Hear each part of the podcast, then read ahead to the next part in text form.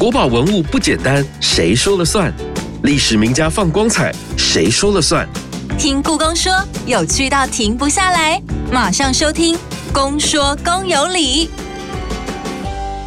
大家好，我是阿哲，欢迎收听《公说公有理》节目。如果你长期收听我们节目的朋友啊，一定都知道，故宫博物院身为全台指标性的博物馆，不只有展场当中的静态展览，有时候还会搭配展览，或者是特定的节庆会有动态的演出。而另外呢，也为了要服务更多元的民众，会跨领域和其他团体机关合作，主动出击，深入社区服务民众。因此，今天我们邀请到了三位老师来。跟我们分享故宫在开发特殊需求幼儿课程的过程跟心得。第一位是故宫行销业务处的陈燕轩，燕轩你好，阿哲你好。而第二位是前台北市政府早疗通报转介中心的主管，现任是浩然敬老院院长室的专员。朱凤英，朱老师你好，阿哲好。再来一位是台北市立文山特教学校南区特教资源中心的歌良慧老师，老师你好，好，阿哲你好，欢迎三位老师哦。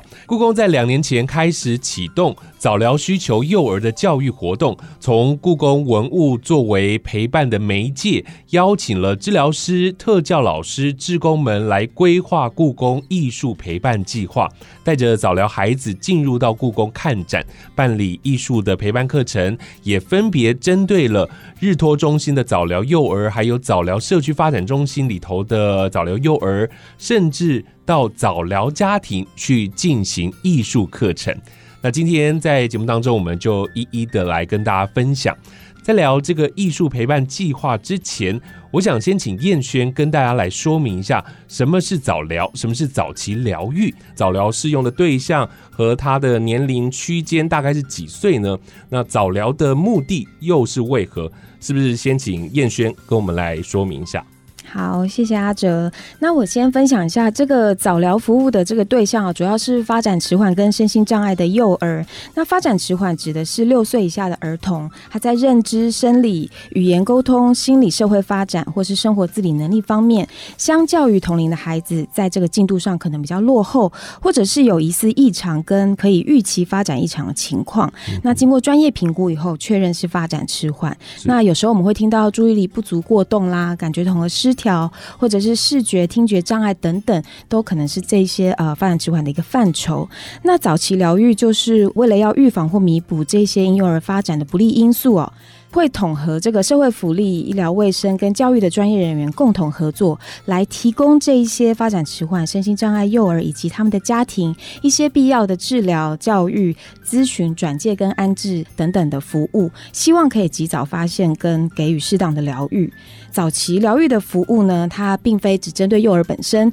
它其实是考量了整体的这个家庭的成员，主要是提供了这些家庭足够的支持性的服务，就可以提供家长来参与这些。疗愈活动的一个动机，也同时就可以培力真人他们去创造一个很利于学习的一个自然的环境，来促进他们特殊需求幼儿的发展。那故宫这一系列的早疗活动也是基于这样子的概念，希望我们的活动设计当中能够贴近不同对象的需求，来提高他们参与我们活动的兴趣。这样子，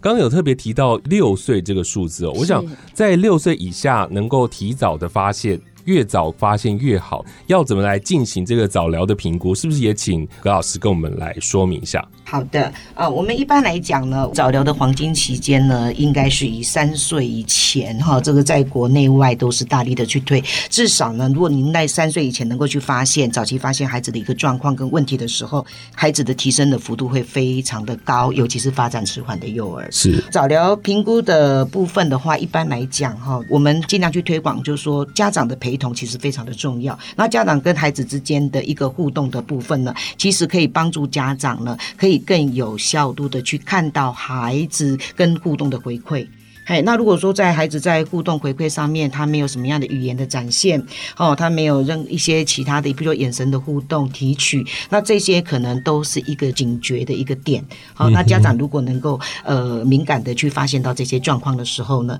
那其实及早的为孩子去做一些疗愈的部分的话，其实孩子的提升幅度是好的。在医学上要如何判断这些早疗孩子他们的障碍有哪些，然后有没有特别的分类呢？目前按照我们教育上面在走特教法的第三条里面有规定，目前我们把特教的类别大概分为十三类，哦分为十三类。目前学前阶段比较普及被看到的，大概就是发展迟缓、自闭症、智能障碍，嗯那还有情绪障碍。那情绪障碍里面涵盖比较多的就是 ADHD 的小朋友。哦，那那十三类的大概就是智能障碍、自闭症、情绪障碍、视觉障碍，还有语言障碍、听觉障碍，然后脑性麻痹、肢体障碍。之前脑性麻痹会把它放在肢体障碍里面，嗯可是呃，目前我们把它抽离出来，是因为它的成因不同。嗯脑性麻痹大部分是以大脑的损伤的成因所造成的，所以脑性麻痹其实是不可逆的。对，嗨，那很多的家长就觉得说，哎，那我现在透过这样子训练，训练是不是孩子以后就会好了？嗯他是不是就可以跑了？是不是就可以他的肢体行动是不是就可以很协调？其实这个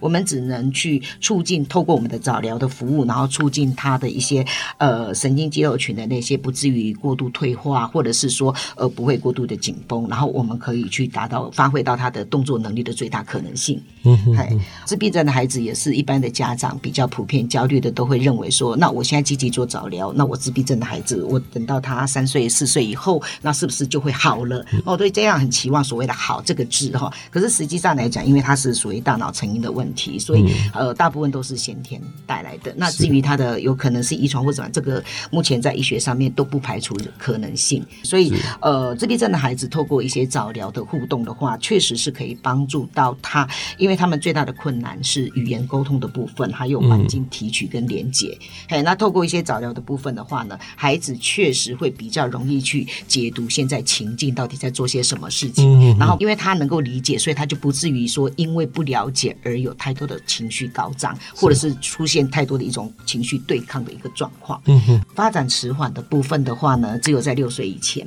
国小以后呢，学龄阶段其实就没有所谓的发展迟缓了，哦因为他一定要有一个明确的诊断对，它是什么样的障碍类别。那所以说，这个就很明显的去印证到早期疗愈，就是六岁以前还有很多的一个提升的幅度跟发展的空间。嗯哼好，因为我们曾经也也带过，就是可能他早疗做了一两年之后，其实他在经过在特教的判断或评估上面，他其实已经被判定为非特生了。嗯哼哼哎，就是他的能力什么已经对，因为环境的刺激那些嗯被拉上来了之后，其其实他可能能力就往上。了解，我想刚刚葛老师所解释的这一段话语啊，应该是也有很多早疗家庭的家长是很想要知道的。希望呢，在前面这一段的说明，让大家了解早疗家庭大概的一个状况。接下来我们就要来聊故宫是如何透过他们的艺术陪伴计划来进入到这些早疗家庭当中的。要请燕轩来跟我们说明关于特殊需求孩子的这些服务啊，故宫是从什么地方先着手的呢？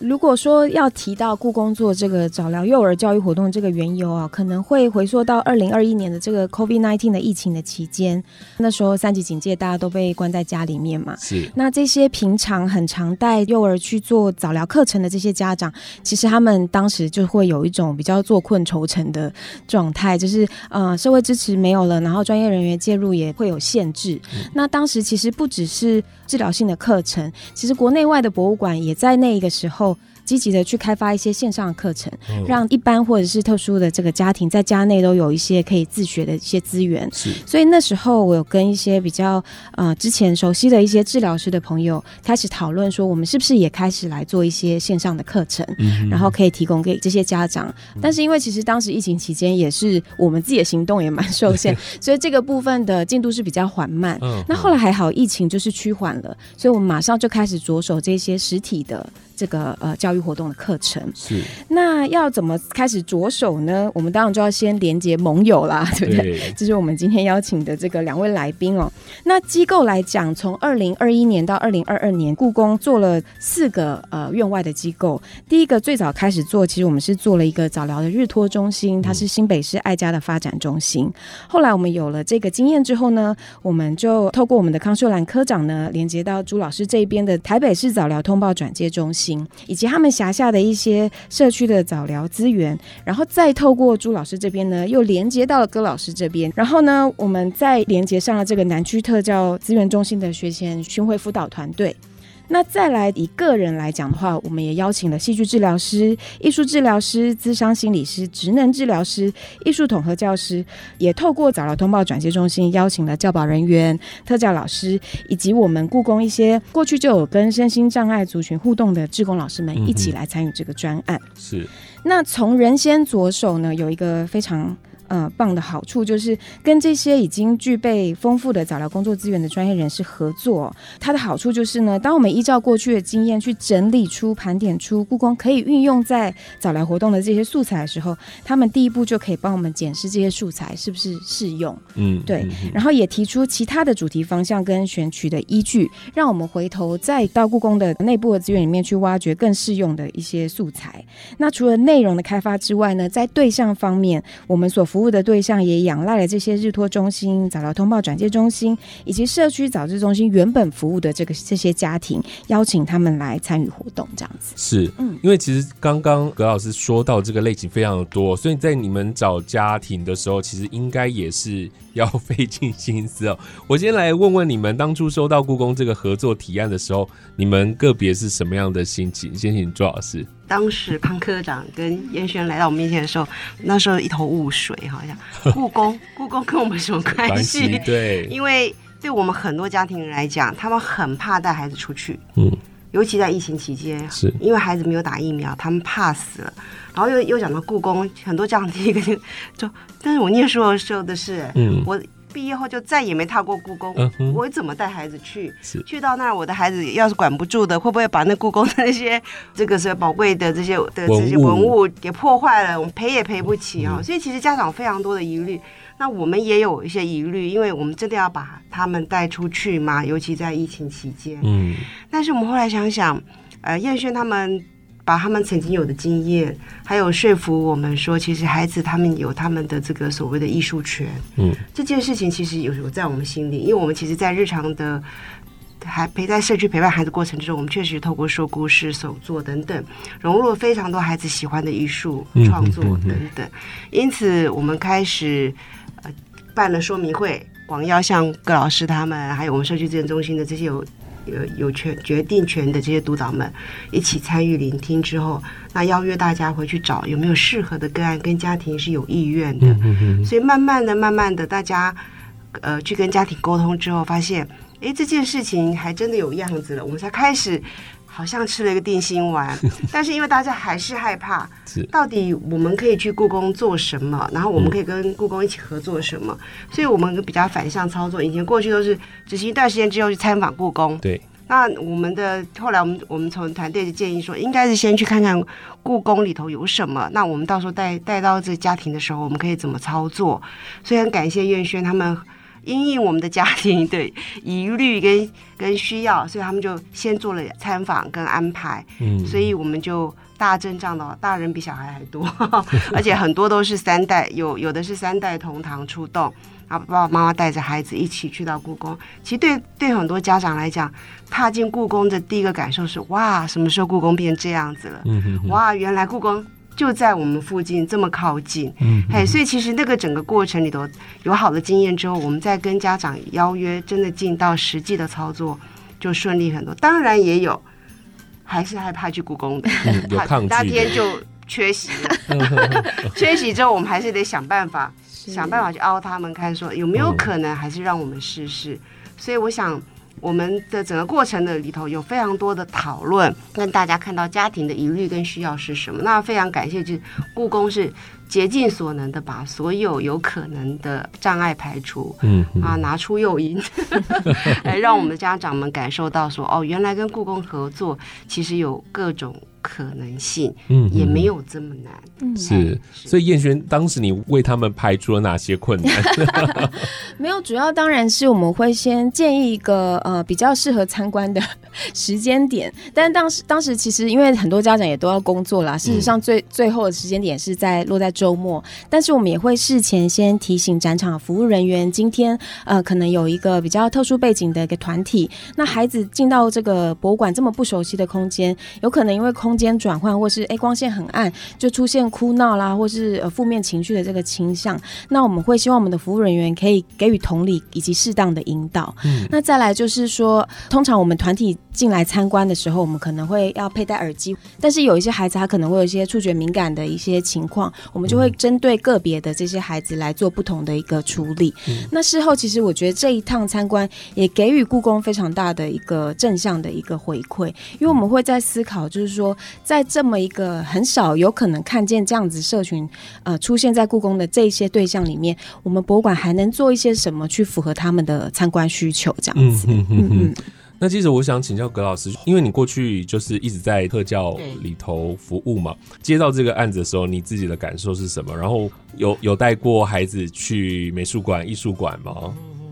那时候朱专子跟我讲说：“哎，你要不要来听听？”我说：“听什么？”他说：“听故宫，好，听故宫说明。”我说：“啊，故宫说明。”然后我的第一个想法是：哇，四十几年以前的事了。嗨，因为我自己孩子是特教生，所以我一直疲于，我觉觉得我就是要带他去上课，我要做很多的疗愈，然后我要限制他很多的规范。我有这样子做，我认为他到社会上去才不会叫做乱。呃，我从来没有想到说我的孩子是需要可能在生活上面的一个扩充。刚开始我也跟我们一些家长说，你们愿不愿意参与故宫案的时候呢？我们家长也觉得啊，不要不要不要不要，老师我们孩子控制不了，孩子我们的孩子如果这边跑来跑去，因为我们也有小孩子是非常冲的，好，虽然是两三岁的孩子，可是他们冲过去，甚至可能就直接去撞玻璃门、玻璃橱窗的那种小孩，所以对我们来讲，那种心理压力是很大的。那老师要把他带出门，甚至家长要带出门，都是一个很大的一个压力。所以，呃，我们的特教的孩子除了去疗愈课之外，也有一些家长其实他真。的觉得我带不出去，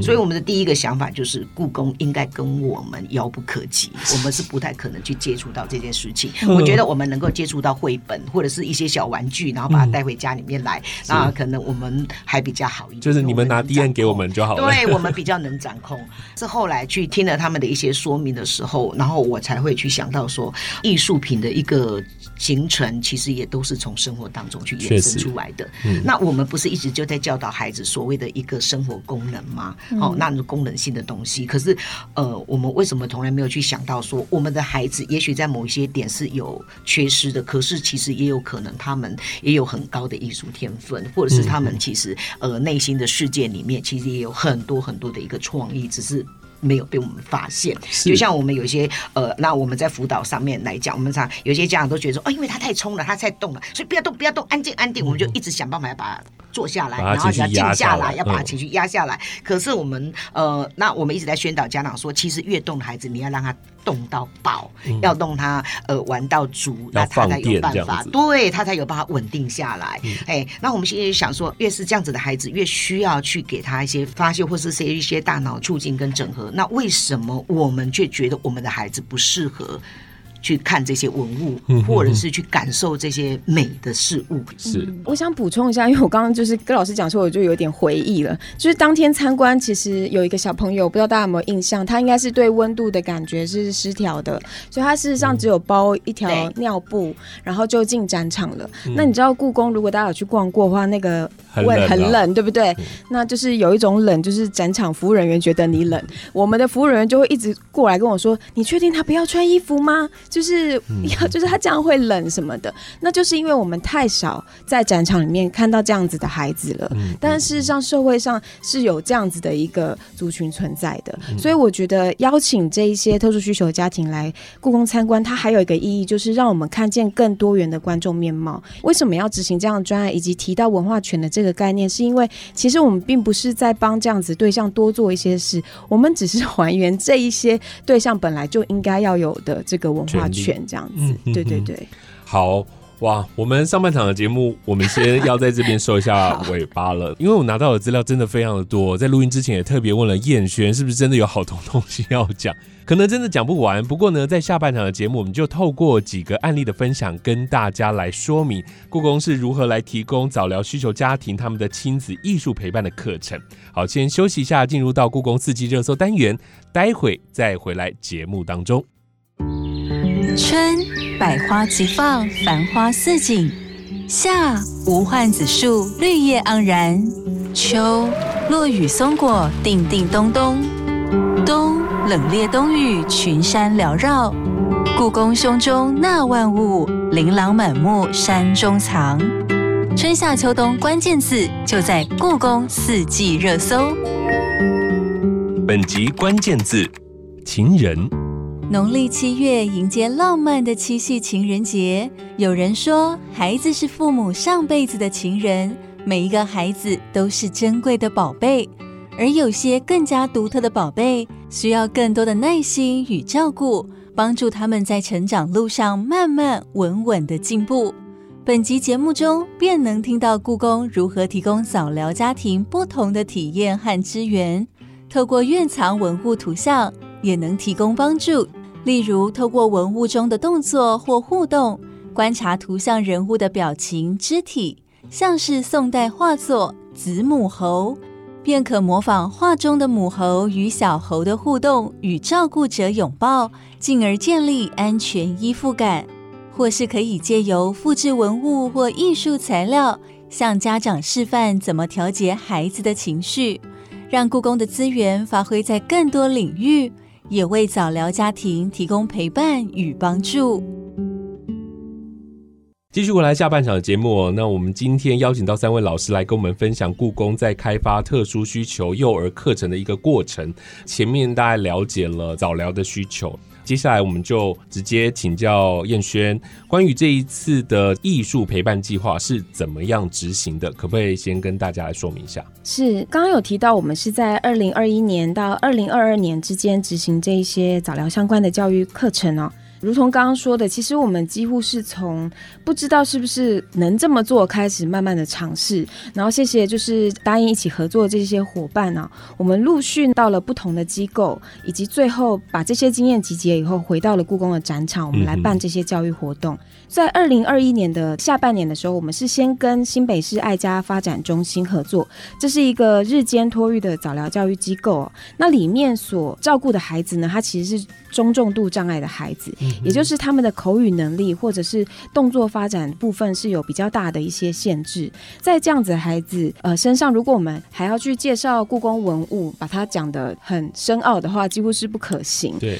讲的很粗浅的话，也要考量到他们的认知能力，所以最后我就跟合作的这个戏剧治疗师，以及我们艺术统合老师，还有我们的志工来做讨论。或许我们从身体动作这个角度来切入，因为身体经验是不需要口说的，它是可以感觉的，以及每个人就是感知这个世界的能力跟角度是不一样的，所以我们就去找了故宫文物里面很多。有比较明显动作的这些图案的画作，或者是呃立体的器物。举例来讲呢，唐代有一个韩干的木马图，它里面就是有西关骑马的这个图像。然后这个图像呢，我们就会让小朋友来观察，因为这一个图像蛮特别，是它其实有隐含第二只马，但一般人一开始都看不太到，所以我们会让小朋友试着观察看看，所以他同时也会进入一个视知觉能力的一个训练呢。接下来我们就开始模仿这个木马图的这个图像，我们。就让我们的讲师、还有中心的教保人员以及故宫团队这边就变成了马，那小朋友就骑在我们的身上。那这虽然是一个很常见的这个游戏啊，但其实还是可以训练身体的肌力跟平衡力。那另外还有就是包括这个中重度障碍的孩子，他需要很多多元感官的一个刺激。所以像比如说大家比较耳熟能详翠玉白菜，我们就比较不会去解释说哦，他可能是景妃的嫁妆啊，然后他可能怎么样玉啊，又如何如何。我们要做的事情。可能是带我们复制的这个翠玉白菜过去，让孩子去触摸它的形状，然后呢，我们去买跟翠玉白菜形状有点相近的这个娃娃菜，让他们去直接触摸真实世界里面这些菜叶，它的触感是如何，然后再去让他撕剥这些菜叶，去训练他手部的肌肉动作。嗯，所以就有点像是说，这个课程里面它会包含艺术体验的部分，但我们会放进一点点的功能性的目标，让他们在艺术疗愈跟艺术欣赏的过。程之外呢，也可以有一些促进身体动作发展的一个可能，这样子就是身体的触觉，然后跟游戏，然后再跟艺术文物来做结合，这样子，然后贴近他们的生活。对对。那接下来的话，就呃，因为这个新北市爱家发展中心这个经验，我们就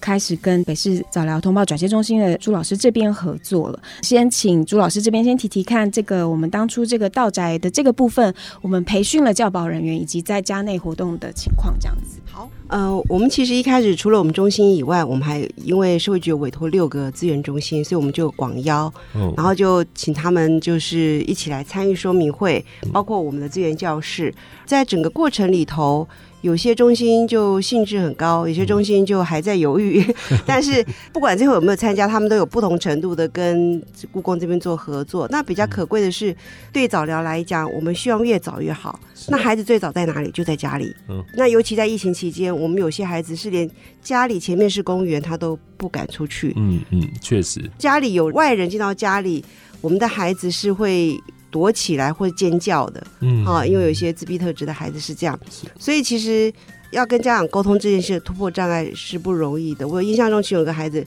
他那天到展场的时候，我想大概第一次故宫有这么吵的声音，因为我们的孩子玩啊、跑啊、哭啊、闹都有，但是很感谢一个友善的环境，让我们的孩子。可以如此靠近艺术跟文化，嗯这个经验是好的。因此，当我们在跟家长进一步沟通说，我们未来教保老师会经过一些学习，还会结合一些治疗师，呃，是不是说他们愿意打开门，让我们的专业人员进到家里？嗯其实是很不容易，因为疫情期间他们非常害怕病毒带入家里。嗯对，那这个过程里头，我们大概总共说服了十一个家庭。嗯哼那最后我没记错啊，成案的大概九个，因为最后还是有两个家庭放弃了。嗯那这个过程里头，我们的教保老师。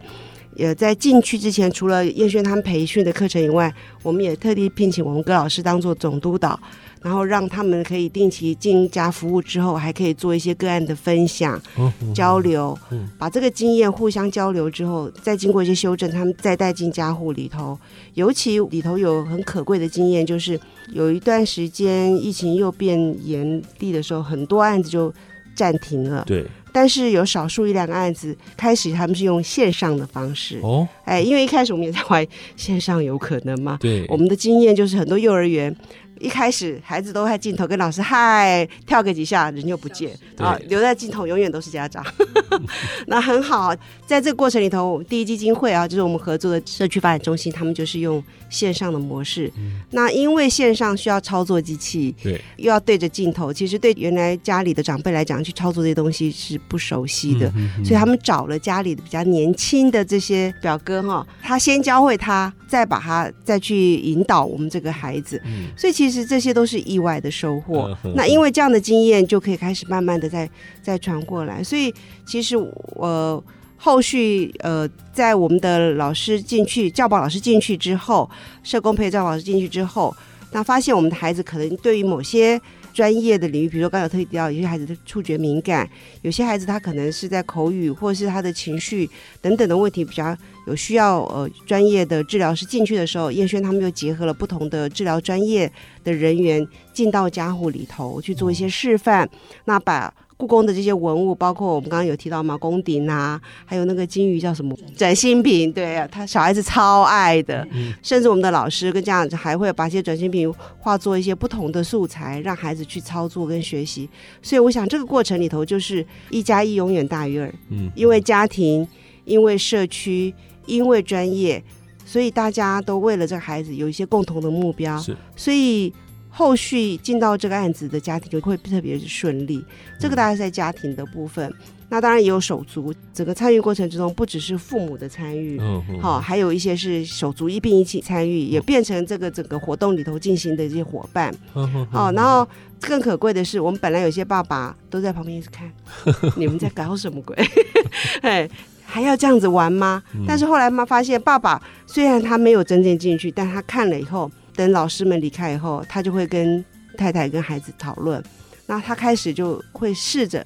带孩子出去。嗯哼哼好，然后我常会收到他们就突然传个赖，说今天经过课程之后，我们试着，因为孩子可能在玩火车嘛，把那个故宫的一些文物通通载在火车上去玩了，然后他就带着孩子去做捷运。是这是这是他以前他生活他不敢的，嗯嘿，但是他开始带着孩子去做捷运，带孩子去公园，去体会原来在故宫里头看到的这些花鸟，嗯好虫，好，所以对他们来讲，这些变成他们生活中实实在在会接触到的。嗯所以我想这些都是对他们来讲是一个非常棒的经验。是也是有很大的转变，对不对？他们接触到故宫的文物之后的一些改变，是你们很明显可以看得到的。对，再次跟朱老师说个谢谢，因为其实道宅服务的这个结合，其实当初是我们在找这个早期疗愈相关服务的时候看到的一个项目。嗯那当初就是小小的许愿，也不知道可不可可行，因为其实国内外博物馆你应该很少看到有些教育活动可以进到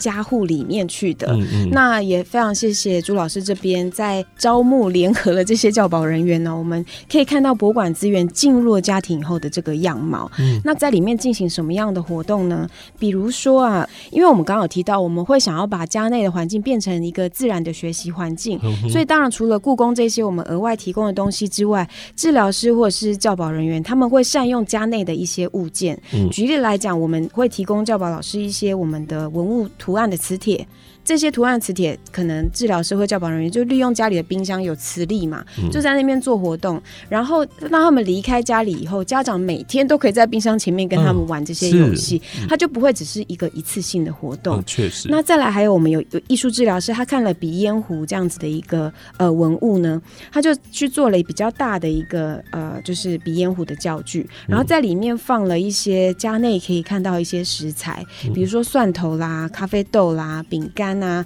烤水果片啦、白米等等，然后去鼓励这个孩子去闻，因为其实刚刚我们提到孩子可能有触觉敏感，其实也有孩子有嗅觉敏感，嗯那经过这样子的重复的刺激之后，至少我们的那个孩子，他慢慢慢慢，其实他在这个嗅觉刺激的部分，从一开始会恶心呕吐，其实到后来慢慢他其实是有改善的。哦那这个活动这些。所谓的道具，我们都留在家里面给家长持续的运用。那刚刚提到的这一个家庭，他们真的是非常的有心，他们的爸爸妈妈真的就带孩子常常进行这样子的活动。他们也是在后来下半年也常常来参加故宫举办的活动。嗯哼哼那还有就是。刚好妈妈跟小朋友，就是他的手足，都很爱故宫的文物，所以他们后来还一起去图书馆查故宫文物的资料，以及可能过去他们可能会有一些社交退缩的一个情况，可是在这个专案里面，他们慢慢的很愿意的去增加更多的社会互动。我觉得在这个案例里面，算是给我们一个很振奋的一个力量，这样子。嗯对对对哇！所以你们每一次的课程设计，是不是在事前的准备要花很久的时间？故宫跟这些专业的老师们，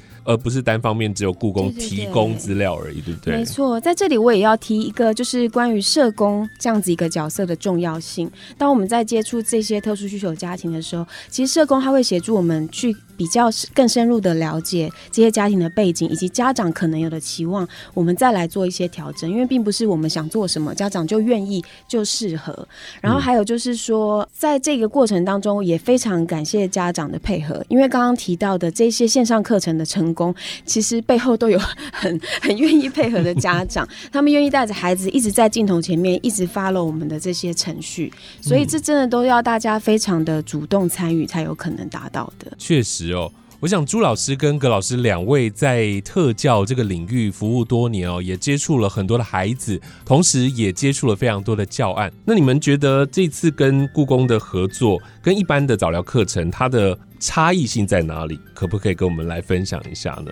因为这次我们在合作的时候，正好遇到疫情的关系。那本来我们团队是希望是说，我们带给老师、班级老师，然后班级老师在全班上运用，嗯然后全班的运用之后，不会把我们的孩子特别突出。哦然后让全班都可以共同学习，而老师会因为有去思考这一块，然后加上我们特教老师的融入，可以把我们的孩子，然后更容易的拉进。一般的孩子的一个学习的的状态里面去，哎、那这是我们本来最高的期待。那老师也把教案那些都写好了，可是因为疫情，一下子我们巡抚团队连校园都不能进去，嘿，他就是非本校的就都不能进去，所以我们巡抚团队就停了。那这时候停了以后呢，那我们还是觉得说，那既然学校端没有办法执行，那我们唯一能够执行的。到哪里去就是家庭的家庭对，所以我们巡抚的老师呢，就选择了他手上的可能一两个家庭，他会问他们愿不愿意参与，然后巡抚老师会把他的教案，然后包括他的一些策略的部分给家长。那其实像刚刚那个鼻烟壶的那个部分的话呢，因为从来不去想到故宫跟我们的关系，可是后来呢，因为他们说啊，那我们跟故宫要去玩这样子的一个文物的时候呢，那有参与的家长会上网去看什么叫做故宫，然后故宫 到底有哪些东西。那当然。然，因为他们有个小朋友就是那个鼻子呃很容易过敏，然后常常鼻涕这样子流，会鼻塞，然后家长要帮他吸鼻子是一个很痛苦的事情。就他看到那个鼻烟壶，家长就都很多很漂亮鼻烟壶，然后就跟他这是你的你的鼻烟壶，就是那个吸鼻器，然后他就让那个孩子，因为这样就让孩子去设计，然后他就姐姐给他很多贴纸，他就去贴贴贴贴贴，然后他就开始愿意弄这个东西来吸他的鼻子，然后家长就觉得说这个是针对于文物上面，在我的生活中运用，我从来没有想到说我把一个这么脏的吸鼻器让孩子去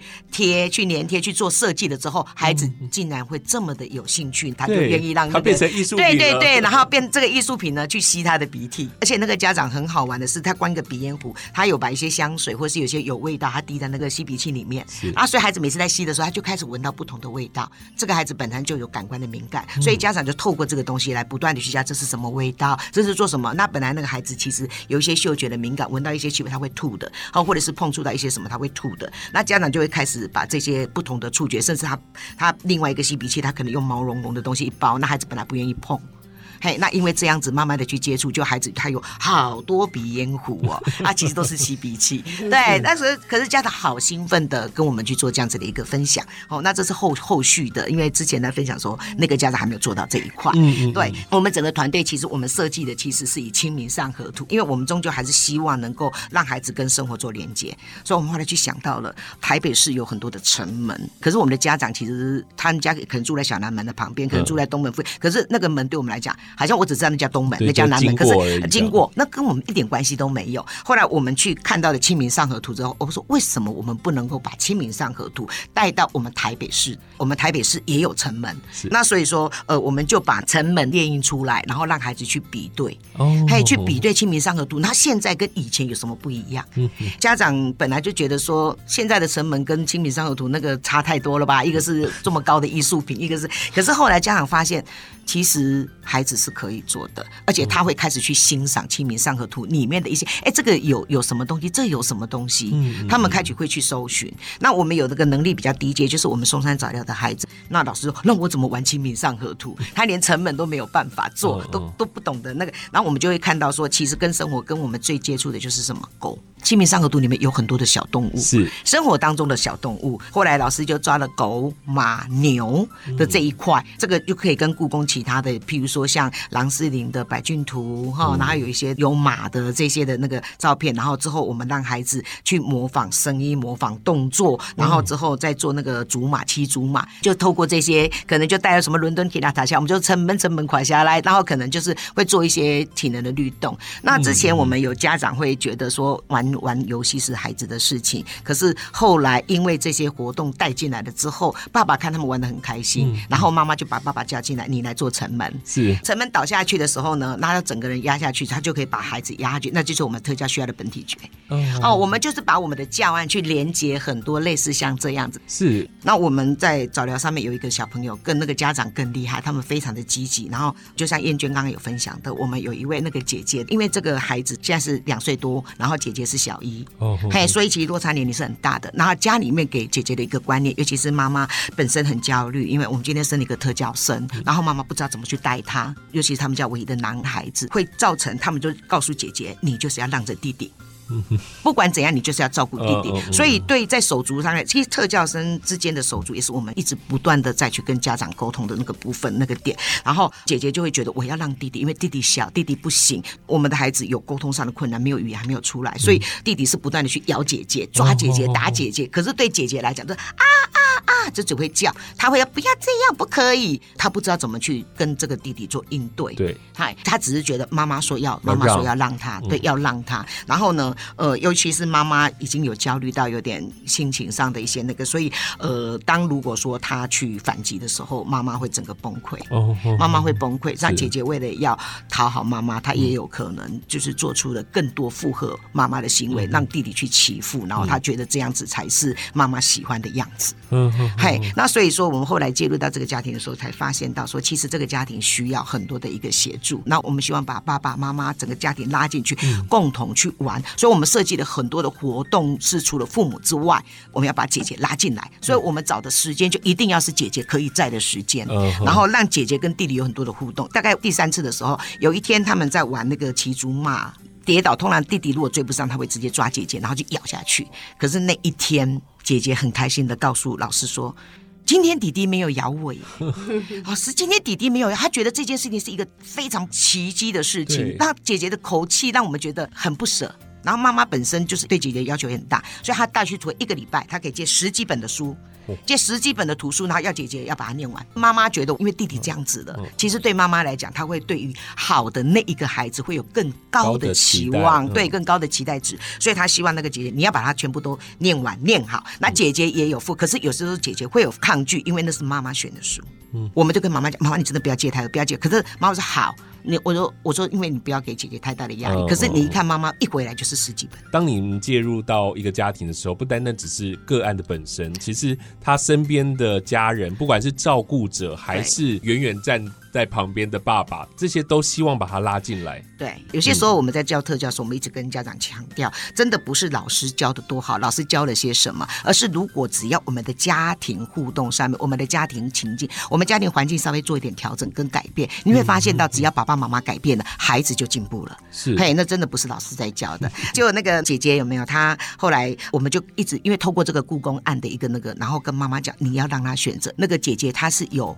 她可以有自己的自主性的一个选择权，而且他可以去欣赏他想要看的什么书。好，就像我们去看很多的文物，这些文物的发展出来都是因为他有感觉的、有感受，所以他才会去延伸、研发出这么好的一个或是这么美的东西，然后之后流传下来。然后妈妈慢慢从这些活动里面，妈妈后来就是带着姐姐去图书馆，因为姐姐开始因为跟故宫有那个，她姐姐开始有兴趣，所以姐姐每次一去图书馆就跟妈妈讲：“妈妈，我们去看故宫的书，妈妈，我们去找故宫的资料，我们看看故宫还有什么东西可以跟弟弟一起玩的。”嗯哼妈妈本来刚开始说不行，你还是要读我规定的这几本书，因为妈妈有她的期待。可是呢，我们后来跟妈妈讲说，你先随姐姐，也许你会发现到一个不同。然后后来他们母女就开始去搜寻故宫的东西，然后去看到很多的故宫的一些书，甚至他们还往国外的艺术的东西。然后姐姐开始喜欢画画，妈妈我们就跟妈妈讲说，妈妈你有没有兴趣当志工？因为你要做一些调整。嗯孩子都读书了以后呢，你在家里也无聊嘛，你没有事情做嘛，所以那时候我们就去连接朱专这边，然后请朱专呢就是辅导他们夫妻两个人有没有去上一些自工的课、啊？他们两个人拿到自工证的那一天，两个夫妻都特别到教室来找我，然后妈妈就好兴奋说：“老师，你看我们拿到了一张自工证，然后以后我就可以做什么什么什么。”这个是我们觉得一个很大的收获，就是透过故宫这个案子，其实我们没有想到要做这样子，因为当初其实我们有跟家长沟通说姐姐的压力很大，然后这可是我们不知道怎么去琢磨。嗯，可是发现到透过这个案子的一个文物的互动，启发了姐姐的兴趣对。那有高的兴趣、有动机的时候，他就开始会发想更多跟弟弟之间的互动。那因为姐姐跟弟弟的互动有更多的良性的部分以后呢，其实弟弟的行为也改善了。弟弟那个咬人、抓人什么的行为没有了，因为姐姐不愿意。透过这个文物，增加了他们亲子之间的密集性的一个互动跟接触了之后，妈妈调整了对姐姐的看法，姐姐也调整了跟弟弟之间的互动模式。然后这个是我个人觉得是一个家庭非常成功的案例。是我没想到在今天节目可以听到这个故事这样子。燕轩，这个案子对你来说应该是从零开始，然后到现在。对，刚刚这个案例你应该也是有接触嘛，有我有对不对？参与，所以应该也是很感动。有有这个案例，就是一直激励着我在遇到各式的困难的时候，我想说有这样子的一个家庭，以及我们可以看到透过故宫文物，可以让就是家庭里面的动力关系改变，这真的是非常，就是我每次都会举这一个案例，然后后续我们在展场办的一些教育活动，看他们家我都好开心。他们来参加的活动可能只是一个半小时，但他们会选择在展场里面待一整天这样子。是这样的一个案例，真的是蛮激励人的。你们在一开始一定没有想过，你们所做的能够改变一个早疗家庭这么这么的大、哦。对。而当这两年的艺术陪伴计划要做个收尾，你们用了一个一日工作坊的计划来做收尾。在工作坊当中，邀请到了教保老师、特教老师、艺术治疗师等等专业的人员，还有志工。或者是对于故宫文物融入到特殊教育活动有兴趣的人，都能够参加。那在里头，大家互相的交流，也希望能够把过去的两年故宫投入到特殊教育的这些教案的经验分享出去。而在当天，朱老师跟葛老师两人都有参加，是不是也跟我们分享一下您自己的心得跟感受呢？先请朱老师说好了。我想，其实这个方案能够再用一日工作坊做一个结束，其实是一个非常棒的 ending。因为老实说，我们在第一件事物就是一直做，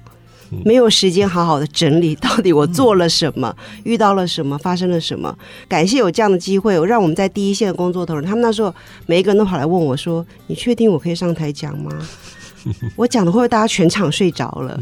你知道，他们其实对自己是不太有信心，尤其教保儿在我们的整个整体的专业里头，他们有时候觉得自己是那个最小的一个，但实际上他们是跟家庭工作最长的、最直接的。所以其实很感谢这样的机会，他们可以把他们经验整理出来。那我也很感谢当天有非常多来自不同的机构、学校的老师，或是有一些是有兴趣的专业人员。他们听完之后，其实有很多的发想，他们就觉得是可以带到他们的社区、家庭或学校的。其实这个方案还有一些边际效益，哈，没跟叶轩讲的。因为这个过程里头有妈妈怀孕了，后来生孩子了。那因为这个专案的参与，其实他们全家开始知道，他们第一个照顾孩子的经验，可以经过这样的案子的经验，他们在第二个 baby 诞生的时候，他们完全。用了不同的对待跟照顾方式，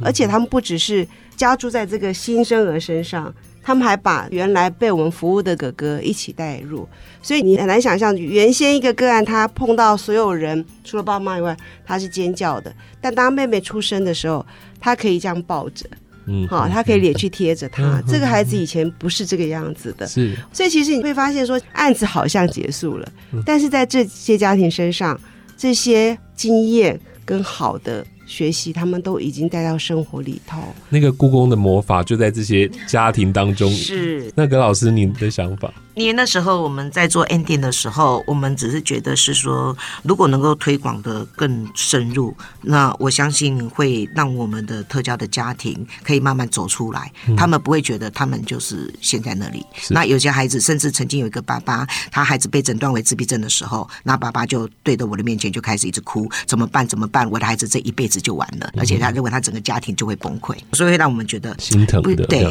因为故宫的那个部分呢，有让我们看到的一些。家庭的提升，然后看到一些家庭的一个互动的那个部分，让我们觉得还蛮感动的。所以，如果这个故宫的案子可以推到偏乡，因为偏乡有更多的个别化跟在地化。嗯，因为我们偏乡的家庭要碰到故宫或碰到这些文物，那是更难，尤其是一些低社金的家庭。是，所以那天我邀请了几位偏乡的老师过来，他们听完，他们都非常的感动。嗯然后，如果说有继续推广下去的话，他们也想要跟故宫合作，然后继续做下去。是，所以故宫对于特殊需求。幼儿的艺术陪伴计划应该不会就此在这里就收尾了，是不是？接下来还有什么样的规划？也请燕轩跟我们来分享一下。过去这一年多虽然很不容易哦，但是当然我们希望这个模式操作成熟，教案内容设计成熟以后，就会如同葛老师刚刚提的，我们希望可以往偏乡这个部分去推展，然后让我们所谓的这个文化平权的概念可以更接地气这样子。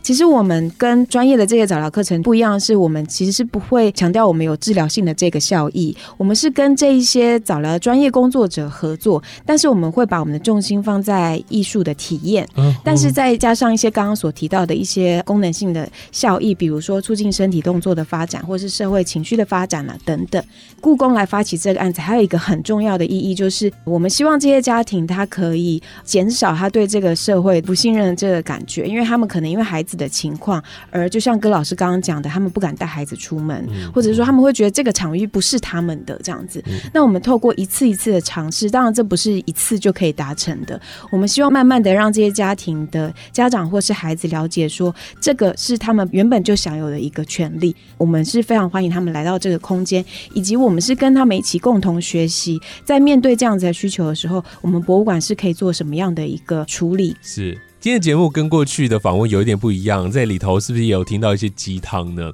真的非常感谢三位老师跟我们分享你们的经验。我们可以看到，故宫透过了跨专业的合作协力，提供了不同需求的族群贴心的服务跟照料。那用不同的角度来切入，应用故宫文物素材来开发艺术陪伴课程。听完今天的分享，一定要给故宫来个大拇哥啊！赞赞赞哦！不仅体现了博物馆的当代社会价值，同时也让这些需要帮助的孩子跟家长们，透过游戏跟互动的过程哦，还可以享受到博物馆跟艺术的疗愈力。再次谢谢今天三位老师精彩的分享，谢谢你们，谢谢，谢谢阿哲。越听越上瘾，就是爱听公说公有理。